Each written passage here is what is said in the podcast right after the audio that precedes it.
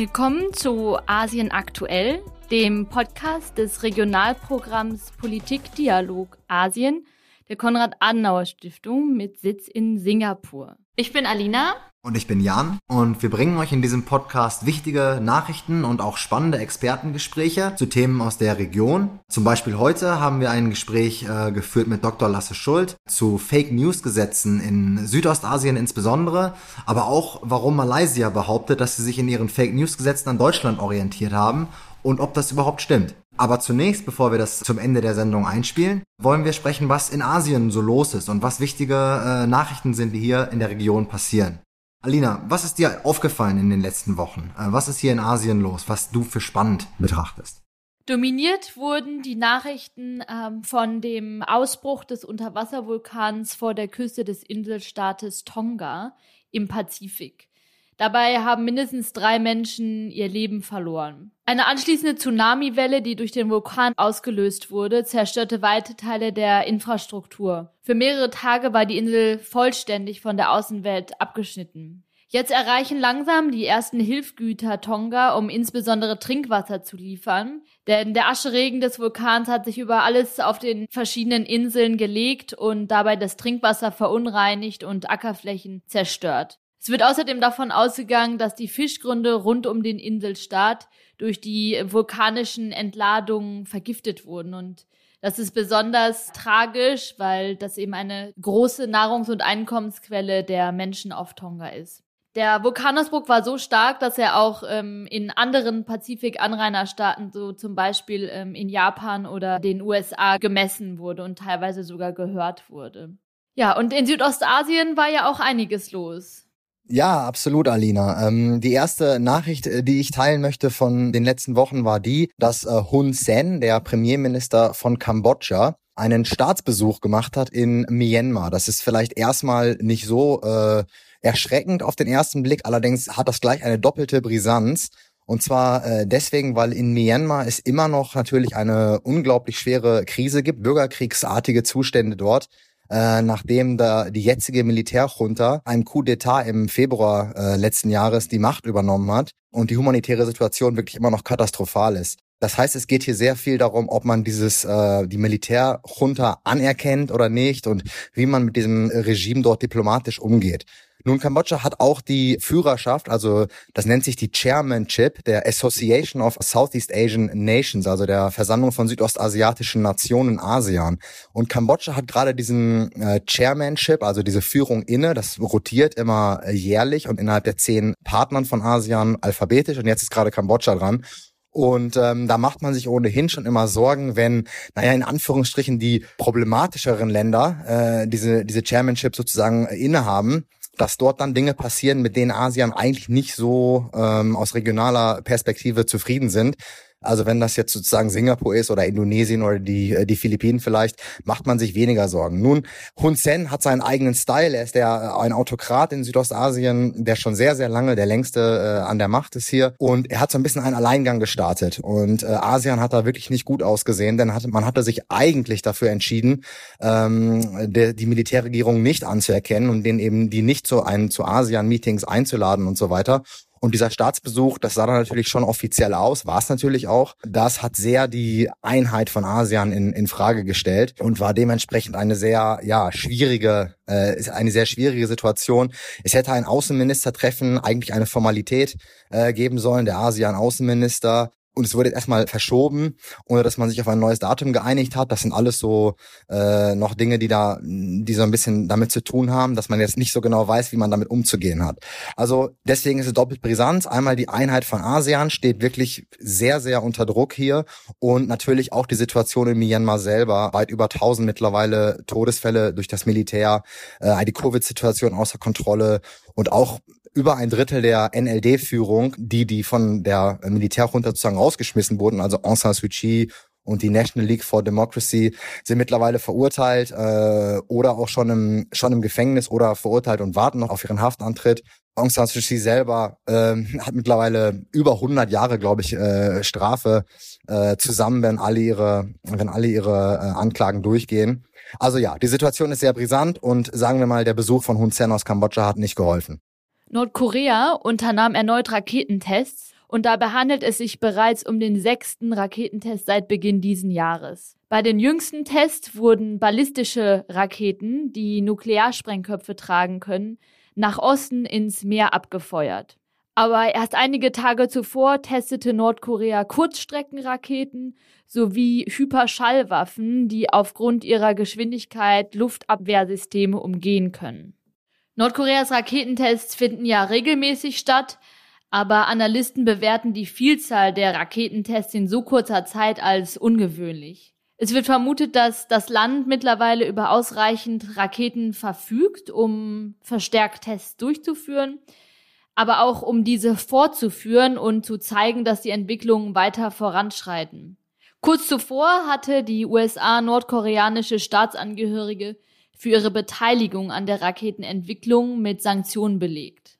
In Japan führten die jüngsten Raketentests dazu, dass eine bereits seit längerem bestehende Diskussion neu entfacht wurde. Und zwar sieht sich Japan einer zunehmend fragilen Sicherheitslage in der Region ausgesetzt und hat den Sicherheitsetat und den Ausbau des Militärs in den letzten Jahren schrittweise signifikant erhöht. Allerdings wurden dem Land äh, im Rahmen der amerikanischen Besatzung nach dem Zweiten Weltkrieg der Einsatz des Militärs lediglich für Zwecke der Selbstverteidigung gestattet. Und jetzt wird in Japan diskutiert, ob dieser Paragraph aufgehoben werden sollte, damit das Militär besser auf die ja, verschärfte Sicherheitslage für Japan in der Region reagieren kann. Ja, Alina, meine nächste Nachricht hat auch sowohl mit diesen Dynamiken als auch mit Raketen zu tun. Ähm, und zwar sind es im Wesentlichen wieder zwei Punkte, die ich machen möchte. Einmal gab es einen Verkauf von einem Raketensystem, einem Brahmos-Raketensystem von Indien an die Philippinen. Der Kauf aus philippinischer Sicht ist Teil einer weitreichenden Modernisierungsstrategie äh, des Militärs in den Philippinen. Also dieses Raketensystem wird aber hauptsächlich zur Abwehr im Küstenbereich sinnvoll sein. Also hier hört eventuell die Volksrepublik China etwas auf. Äh, nicht nur, weil China selber mit Indien ein paar territoriale Streitigkeiten hat, also dem Verkäufer dieses Systems, sondern eben auch gerade mit äh, den Philippinen und zwar äh, in den Gewässern äh, von den Philippinen. Ein zweiter Punkt, der da noch mit einer Rolle spielt und ganz interessant ist, ist der von Indien als äh, Waffenexporteur in Südostasien. Indien ist eigentlich eher ein Importeur von Waffen, hat aber unter Modi eine Entscheidung getroffen, ein größerer Spieler im Waffenexport zu werden was insbesondere dann auch für Südostasien interessant werden kann. Denn ähnliche Verkäufe wie dieses System könnten auch an Indonesien oder vielleicht äh, an, an Vietnam folgen. Ähm, vielleicht zuletzt, äh, klar, dieser Verkauf wird jetzt nicht die Kapazitätslücke zwischen China und den Philippinen schließen oder anderen südostasiatischen Ländern, aber es ist natürlich nicht nur, aber auch symbolisch. Letzter interessanter Punkt dazu ist, dass Russland äh, ein sehr aktiver Waffenexporteur in der Region ist. Russland war auch an der Entwicklung dieses Raketensystems zusammen mit Indien beteiligt und was eventuell so ein bisschen das strategische Zusammenrücken mit China nicht in Frage stellt, aber doch durchaus in der Diskussion eine Rolle spielen könnte. Ähm, aber dazu an dieser Stelle nicht mehr. Danke, Jan. Und nachdem wir jetzt auf die letzten Wochen geschaut haben, möchte ich noch einen Blick in die Zukunft werfen. Und zwar wünschen wir allen Zuhörerinnen und Zuhörern ein glückliches Mondneujahrsfest oder auf Englisch auch Lunar New Year was in vielen Ländern Asiens, so auch in Singapur, dem Sitz des Politikdialogprogramms, in der kommenden Woche gefeiert wird. Dieses Jahr wird ganz durch das Tierkreiszeichen des Tigers geprägt sein. Die Nachrichten hört ihr von uns wieder in zwei Wochen. Besucht uns gerne auf Facebook unter kaspda oder auf unserer Webseite kas.de slash Politikdialog Asien. In der nächsten Folge wird David Merkle, China-Referent der Konrad-Adenauer-Stiftung, zu Gast sein und wir werden über Taiwan sprechen. Aber jetzt wünsche ich euch erstmal viel Spaß mit dem Expertengespräch zwischen Jan und Dr. Lasse Schulz.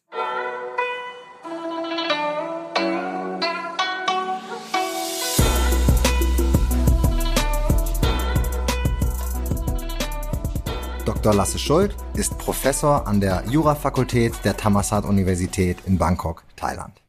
Hallo, lieber Lasse, schön, dass du dir Zeit genommen hast heute für unseren Podcast. Hallo Jan, danke. Du beschäftigst dich schon lange mit Fake News, mit Fake News Gesetzgebung und äh, hast da lange Research gemacht. Jetzt zur Zeit der Covid-19-Pandemie insbesondere, oft Infodemic genannt, ist das natürlich zu einem großen Thema geworden äh, in Deutschland, aber auch hier in, in Südostasien. Aber wie gerade angesprochen, du beschäftigst dich schon deutlich länger damit. Wie ging es bei dir los und was hast du da für interessante Sachen rausgefunden? Ja, das stimmt. Das Thema Fake News, das war hier im Grunde schon aktuell, bevor die Covid-19-Pandemie losging. Also gerade so in den Jahren 2017, 2018 gab es hier in den ersten Ländern in Südostasien so Bemühungen, sich gegen Fake News im Internet was zu überlegen, also Gesetze zu machen hauptsächlich.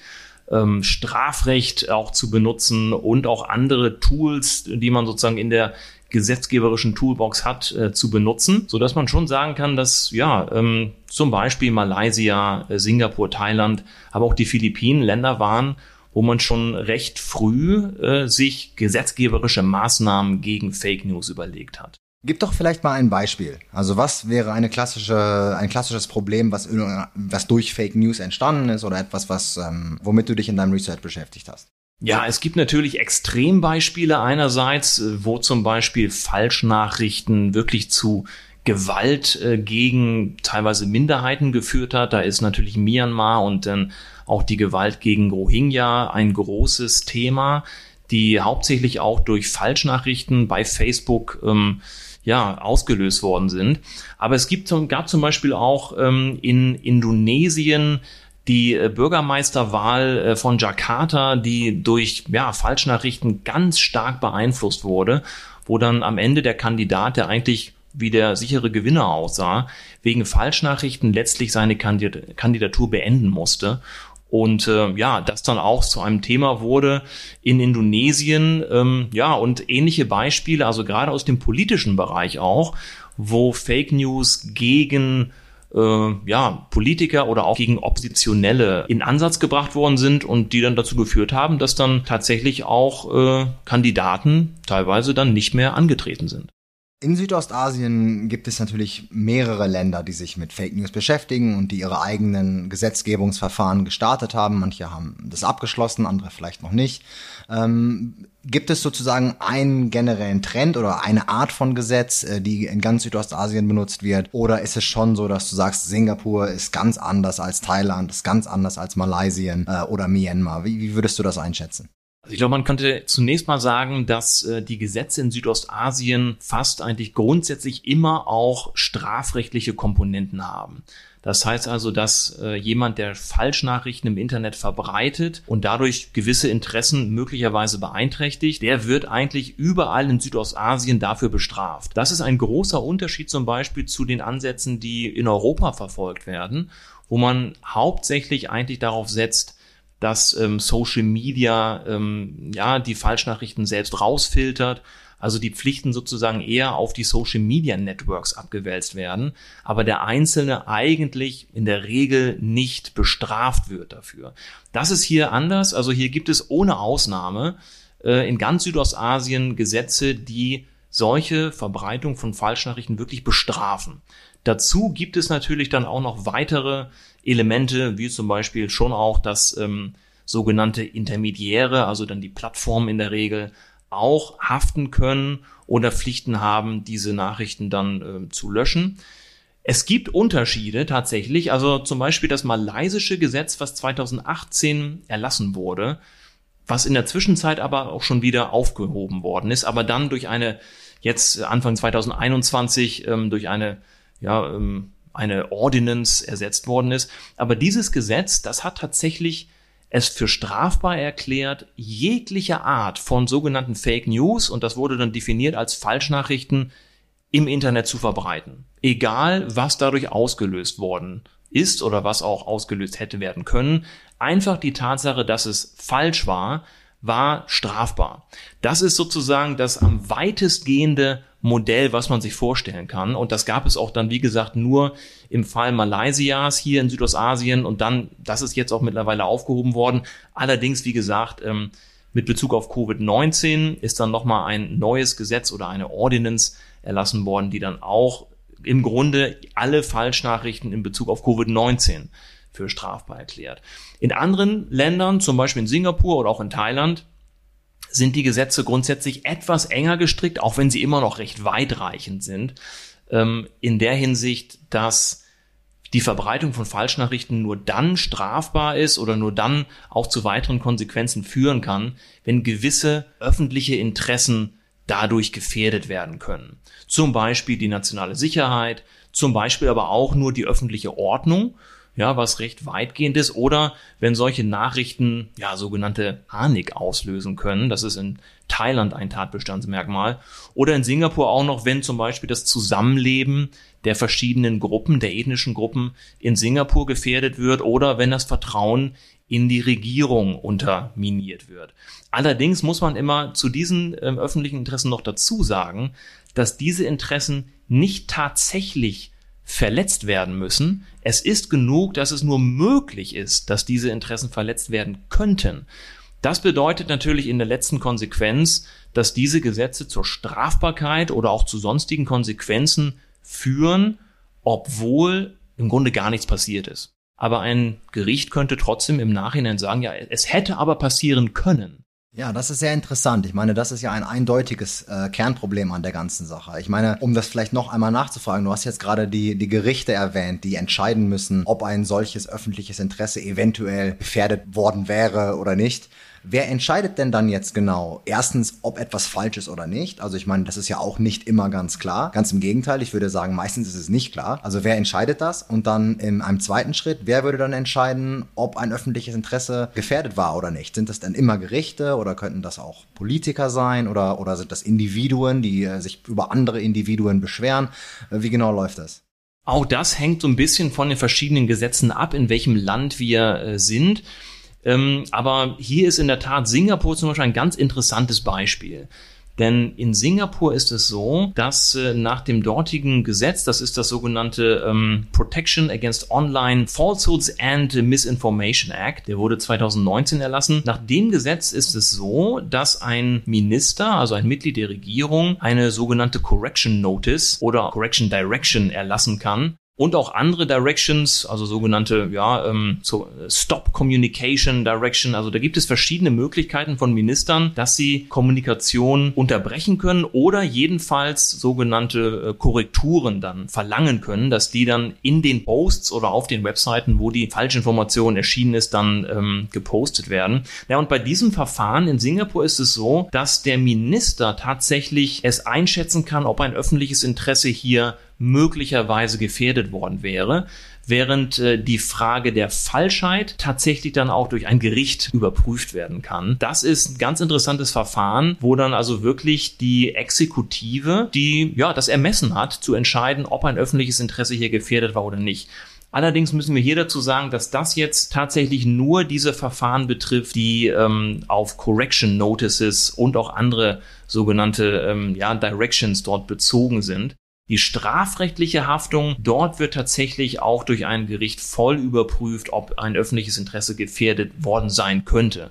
Also bei der strafrechtlichen Haftung ist es schon so, dass da dann eine volle gerichtliche Überprüfung stattfindet. Aber in diesen Fällen, wo jemand einfach ähm, was gepostet hat und dann ähm, ja dazu verpflichtet wird, eine Korrektur an seinem Post oder auf seiner Website anzubringen, Dort gibt es nach dem Verfahren, was dann zur Verfügung steht, äh, nach dem Gesetz in Singapur, ja, keine Möglichkeit, dass das äh, Gericht dann auch das öffentliche Interesse mal nachprüft, sondern das Gericht prüft dann, und da gab es jetzt vor kurzem eine Entscheidung des Court of Appeal, das ist das höchste Gericht in Singapur, das hat dann über, über 150 Seiten quasi entschieden, ob gewisse Nachrichten, die irgendwo gepostet worden waren, nun wahr oder falsch waren. Ähm, wo man dann am Ende sich fragt, ja, selbst wenn sie nun falsch waren, ist es doch eigentlich am wichtigsten, ob nun diese Nachrichten irgendeinen negativen Einfluss auf irgendwelche Interessen hatten oder nicht. Aber das ist die Frage, die das Gericht dann leider nicht prüfen kann in Singapur. In anderen Ländern ist das anders. In anderen Ländern ähm, ja, gibt es dann tatsächlich auch äh, weitere Überprüfungsmöglichkeiten. Aber es ist schon insgesamt in Südostasien, glaube ich, ein allgemeiner Trend erkennbar, der der Exekutive hier einen weiten Entscheidungsbereich äh, zugesteht. Ja, ein nicht unerheblicher Machtzuwachs, äh, kann man, glaube ich, sagen. Ich möchte aber noch einmal die Brücke nach Deutschland äh, schlagen. Du hast in einem Research mal beschrieben, dass, äh, ich glaube, in Malaysia war es, ähm, man sich eindeutig auf ein Gesetz aus Deutschland bezogen hat. Und du hast äh, im Eingang äh, des Gesprächs erwähnt, dass es in Südostasien durchaus anders aussieht als in Deutschland, insbesondere was die Intermediäre angeht und so weiter. Aber was hat es damit auf sich? Warum sagt die malaysische Regierung in diesem Fall, ja, wir machen das ja, wie die das in Deutschland auch machen? Äh, stimmt das? Ist das das Gleiche oder äh, ist das etwas fehlleitend gewesen? Waren das äh, Fake News? Ja, ich würde schon sagen, das war vielleicht ein rhetorischer Trick, um das äh, positiv zu formulieren. Es ist tatsächlich so, dass sowohl in Malaysia als auch in Singapur, aber auch in den Philippinen gibt es mehrere Äußerungen, auch von Regierungsmitgliedern bis hoch zum Premierminister, zum Beispiel in Singapur, die davon gesprochen haben, dass die gesetzgeberischen Aktivitäten gegen Fake News im Grunde nur dem Beispiel folgen, was in Deutschland oder auch Frankreich schon gesetzt worden wäre. Und das ist natürlich in Bezug auf Deutschland wirklich nicht korrekt. Denn es gibt in Deutschland kein Fake News Gesetz, was Fake News für strafbar erklären würde. Das äh, Netzwerkdurchsetzungsgesetz, das es in Deutschland gibt, das hat nur neue Pflichten den Social Media Networks auferlegt, äh, mit Bezug auf zum Beispiel Filtern und dann eben auch ähm, dem Löschen von Beiträgen. Aber das Netzwerkdurchsetzungsgesetz, und das ist das Gesetz, auf das sich diese Regierungen dann hier in der Region bezogen haben, das Gesetz hat keinerlei neuen Strafvorschriften geschaffen. Das heißt also, es wird einfach nur das bestehende Recht wird dadurch vielleicht besser durchgesetzt. Und äh, so gesehen muss man schon sagen, dass das ja Fake News waren. Also, dass äh, sozusagen Deutschland hier herangezogen wird als ein Land, äh, das angeblich hier ja der Vorreiter bei dem Kampf gegen Fake News und insbesondere dann auch bei der strafrechtlichen Bekämpfung sei. Das ist wirklich nicht korrekt und ähm, das ist auch, finde ich, nicht redlich, sich dann hier auf eine, ja, offensichtlich ja liberale Demokratie zu beziehen und dann quasi zu sagen, na, wenn die das machen, dann können wir das auch machen.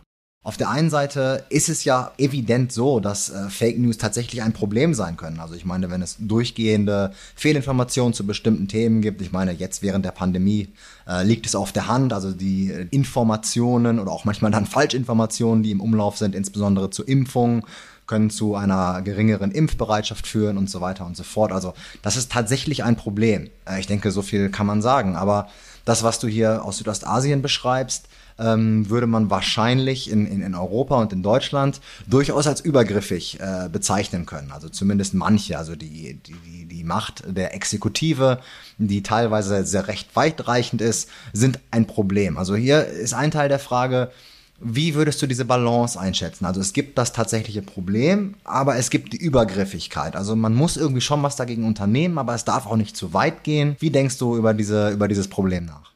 Ja, das ist mit Sicherheit eines der größten Probleme, denn ähm, man könnte in der Tat sagen, was ähm, in Deutschland zum Beispiel gut funktioniert, dass wir gewisse Gesetze schaffen, die dann angewendet werden, um Fake News in dem Rahmen zu bekämpfen, wo es wirklich notwendig ist. Dem ist eigentlich nichts entgegenzusetzen, denn ich stimme mit äh, dir absolut überein, dass Fake News ein Problem sein können wenn sie nämlich wirklich äh, zu, ja, zu einem Verhalten äh, bei anderen führen, was dann ja zum Beispiel zu Schaden nicht nur an Einzelnen, sondern vielleicht sogar an der gesamten Gesellschaft führen kann. Das kann ein Problem sein.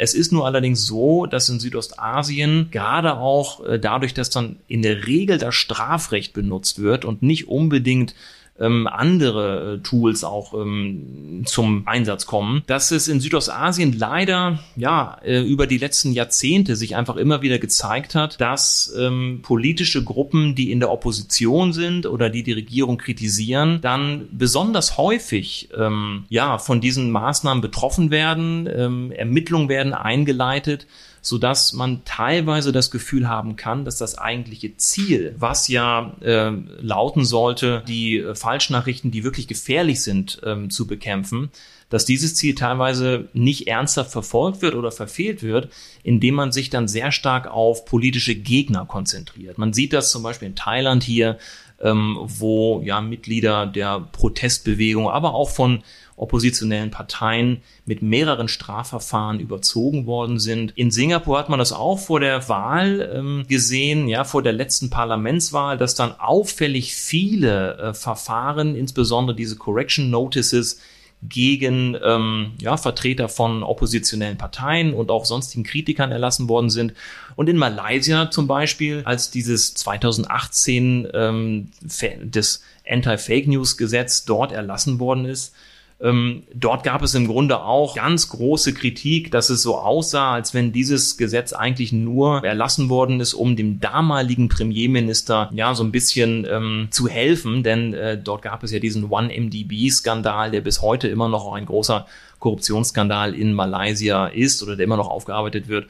Und dort gab es dann auch in der Tat ähm, ja den Verdacht, dass vielleicht dieses Gesetz dazu helfen sollte, hier gewisse Vorwürfe quasi klein zu halten oder sie dann beseitigen zu können.